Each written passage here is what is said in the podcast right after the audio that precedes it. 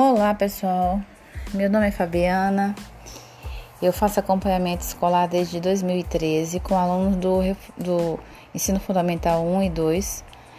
Minha maior clientela são alunos do sexto ao nono ano e é por eles que estou aqui tirando dúvidas sobre a Primeira Guerra Mundial.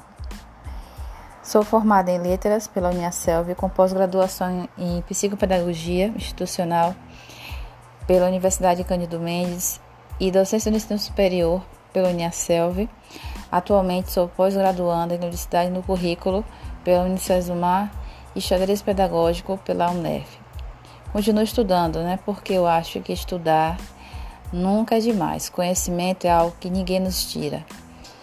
E pretendo fazer mais cursos, pretendo alcançar o ápice da minha, da minha formação, que é fazer um mestrado na UFS, com fé em Deus esse dia chegará, está próximo. Participei da última seleção, mas parei na entrevista porque eu sou tímida. É, passei na primeira fase, mas na segunda fase da entrevista não consegui é, conversar com o pessoal da banca examinadora do curso, né, da do processo seletivo, mas vou tentar novamente esse ano. E estou aqui para tirar dúvidas sobre a Primeira Guerra Mundial.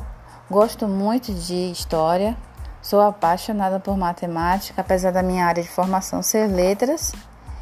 E vamos que vamos, né? Vamos aí conversar um pouco sobre o que foi a Primeira Guerra Mundial, quais foram os fatores que levaram à Primeira Guerra Mundial. Quando um aluno chega com essa dúvida no reforço, como se pode é, fazer para ajudá-lo, né? Tem que explicar o assunto novamente, né? É óbvio. Tem que explicar o assunto novamente, tem que partir para atividades para que ele entenda os fatores que levaram, as consequências, as fases da Primeira Guerra Mundial e, e que não parou por aí, né? Porque teve a Segunda Guerra Mundial, que vai ser o assunto do nosso próximo podcast. Esse é só sobre Primeira Guerra Mundial. Bem, a corrida imperialista dos, por territórios travadas né, pelas potências europeias na época, no século XIX, que eram a Grã-Bretanha, que é a Inglaterra, a Alemanha e a França, fez com que surgissem rivalidades entre esses países né, imperialistas. E essas são uma das principais razões da Primeira Guerra, que ocorreu entre 1914 a 1918. Então gravem, por favor, pessoal, que as grandes potências imperialistas nessa época do século XIX eram a Grã-Bretanha, que a gente conhece com o nome Inglaterra, a Alemanha e a França, correto? Bem, com o objetivo de unir forças e isolar rivais, as nações europeias fizeram vários acordos e alianças entre si de tal modo que em 1907 a Europa estava dividida em dois blocos antagônicos, ou seja, dois blocos rivais, né? A Tríplice Aliança, formada pela Alemanha, Itália e Império Austro-Húngaro, e a Tríplice Entente, formada pela Inglaterra, França e Rússia. Repetindo, Tríplice aliança formada pela Alemanha, Itália e Império Austro-Húngaro e Tríplice Entente formada pela Inglaterra, França e Rússia.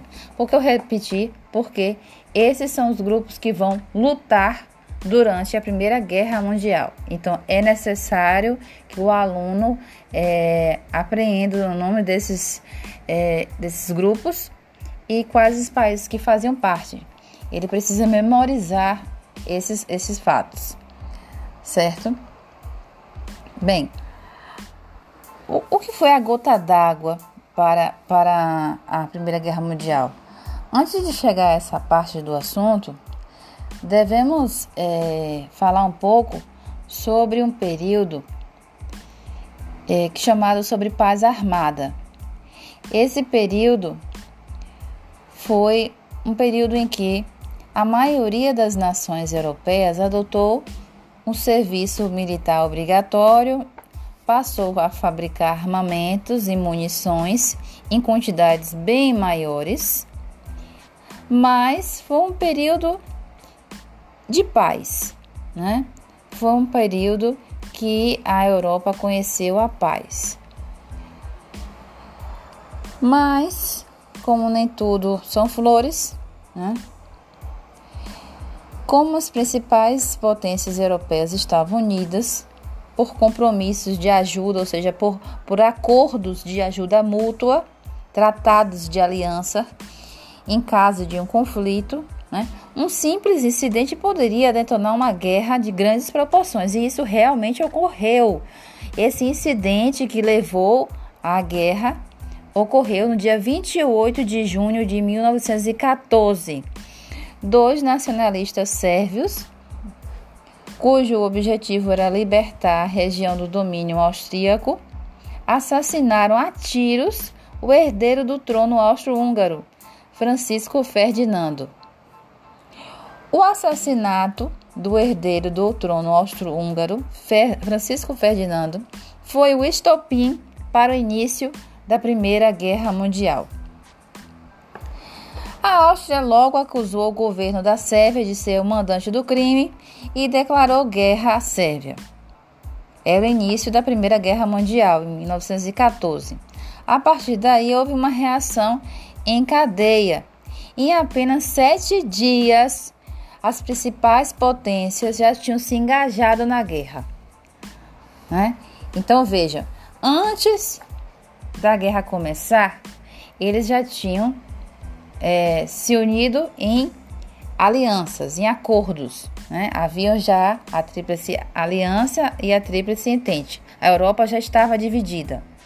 Houve um pequeno período de paz, uma paz é, em que a Europa não estava em conflito, mas os países estavam já fabricando armamentos e munições em quantidades maiores, ou seja, já prevendo um conflito. O estopim para o início da, da Primeira Guerra foi justamente o assassinato do, do herdeiro do trono do Austro, é, do, do, herdeiro do trono austro-húngaro, perdão, Francisco, Perdina, é, Francisco Ferdinando. Quando a gente é, gagueja, a gente gagueja tudo, né? Então, o assassinato desse é, herdeiro que nada tem a ver, porque foi, foi, foi um assassinato por dois nacionalistas sérvios. Nada teve a ver com é, o que estava acontecendo antes. Né? Eles queriam libertar a região do domínio austríaco, mas serviu, né, esse, esse assassinato serviu de estopim para que a Áustria acusasse o governo da Sérvia de ser o mandante do crime e declarar guerra à Sérvia. E em apenas, em apenas sete dias, toda a Europa estava envolvida, toda a Europa estava em guerra. A Primeira Guerra Mundial, que ocorreu entre 1914 e 1918, pode ser dividida em três fases. A primeira fase foi a Guerra do Movimento, a segunda, a Guerra das Trincheiras, e ainda houve uma terceira é, fase, né, que é chamada de nova guerra de movimento. Na primeira fase do movimento, ou seja, na primeira fase da, da Primeira Guerra Mundial, que durou de agosto a novembro de 1914, foi marcado pelo movimento de tropas, tropas, no caso de militares, né? Nenhum desses lados, nenhum dos lados conseguiu grandes vitórias nessa, nessa época, nessa fase da guerra. Já na segunda fase, a Guerra das Trincheiras, com a estabilização das forças em luta, iniciou-se uma nova fase, né, a Guerra das Trincheiras. Nessa fase, os exércitos adversários buscavam firmar suas posições visando vencer o adversário por meio do desgaste progressivo. Então, um lado queria desgastar o outro para assim vencer, né? O conflito foi se alastrando, Novas armas foram surgindo, como metralhadora, gases venenosos, lança-chamas, tanques, aviões submarinos. Todos esses é, equipamentos fizeram, todas essas armas fizeram com que os combates corpo a corpo se tornassem raros, ou seja, as pessoas elas não iam lutar uma contra as outras, elas lutavam utilizando armas, utilizando é, é, lança-chamas, gases venenosos, metralhadoras, submarinos. E, então foi um período sangrento, porque a potência dessas armas é bem maior e morreu muita gente, muita gente mesmo, muitos é, militares. Ocorreu um fato interessante nessa, nessa segunda fase da Primeira Guerra Mundial que a gente deve conversar, que é quando a Itália rompe com a Alemanha e alia-se à Tríplice Entente. Enquanto milhares de jovens morriam nas trincheiras, outros países entravam na guerra. A Romênia e a Grécia, por exemplo, entraram no lado da Grã-Bretanha a Bulgária e o Império Turco-Otomano entraram do lado da Alemanha. No início de 1917, a Alemanha decidiu adotar uma guerra submarina, passando a bombardear qualquer navio encontrado em águas inimigas. Então, a Alemanha passou a, a utilizar uma, uma, uma tática nova, né, que era bombardear o navio é, pelo mar, né? E isso fez com que os alemães acabassem afundando um navio norte-americano chamado Lusitânia, o que provocou a entrada dos Estados Unidos na guerra naquele ano. Então, em 1917, os Estados Unidos entrou na Primeira Guerra Mundial.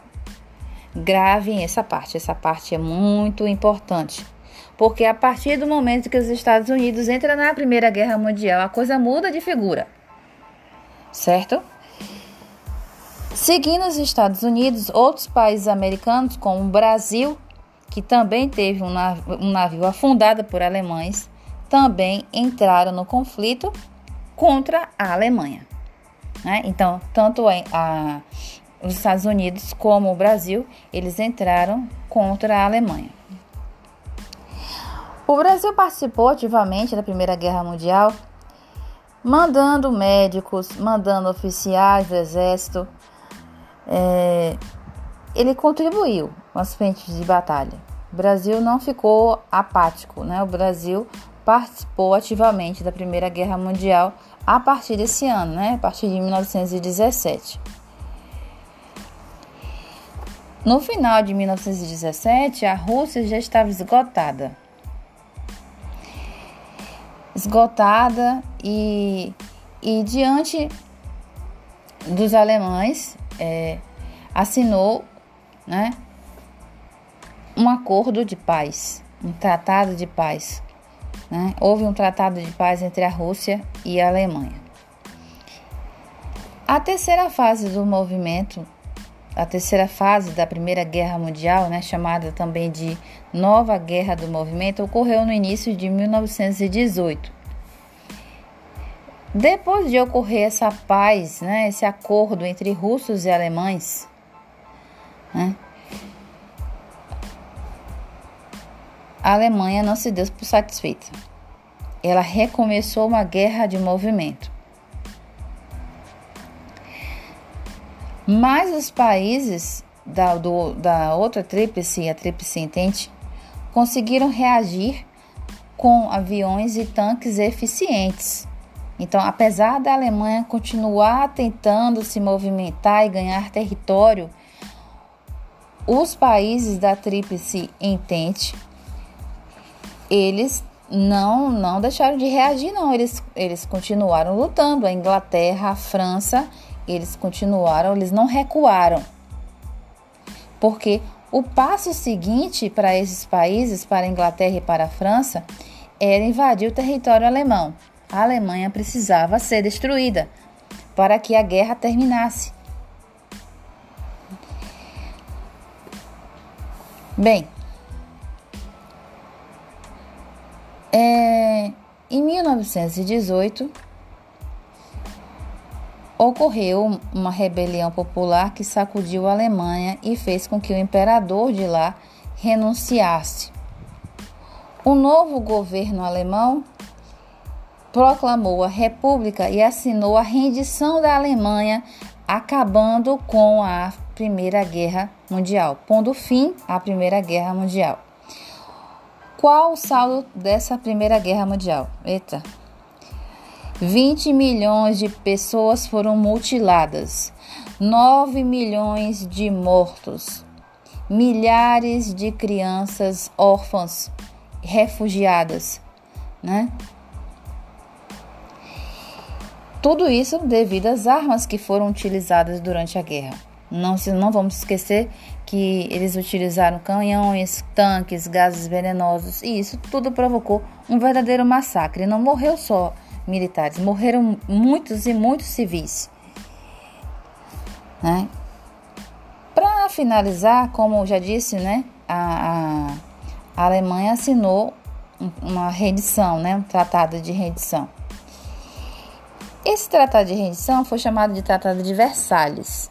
Foi assinado no ano de 1919 e obrigava a Alemanha a devolver a região da Alsácia-Lorena para a França a ceder aos vencedores todos os direitos sobre as colônias ultramarinhas, a entregar à França a propriedade absoluta com direito total de exploração das minas de carvão, a pagar seus adversários uma indenização milionária, milionária, perdão, cerca de 33 bilhões de dólares, ou seja, a guerra, a, a Alemanha perdeu a guerra, é, teve que se render e ainda teve que pagar aos vencedores, a França, a Inglaterra, os Estados Unidos, certo? Por esse motivo, é, a Alemanha também foi proibida de ter aviação militar, canhões pesados e submarinos. Isso, claro, não deixou a Alemanha contente. Não, não, não, não, não, não. A Alemanha ficou destruída é, economicamente, mas a Alemanha vai ressurgir, a Alemanha vai, vai voltar. E esse assunto vai ser no nosso próximo podcast sobre Segunda Guerra Mundial. A gente vai ver como a Alemanha vai reagir, né? A todas essas imposições do Tratado de Versalhes. Ela assinou o tratado, mas isso não quer dizer que ela se deu por satisfeita. A Alemanha voltará né, através de um ditador chamado Hitler. Então, espero que vocês tenham é, entendido um pouco sobre a Primeira Guerra Mundial e até o nosso próximo podcast. Um abraço caloroso a todos. É, história é uma, é uma, coisa assim maravilhosa, né? Eu, eu gosto de história como eu gosto de matemática. Se bem que matemática eu gosto mais. Até a próxima, um beijo a todos.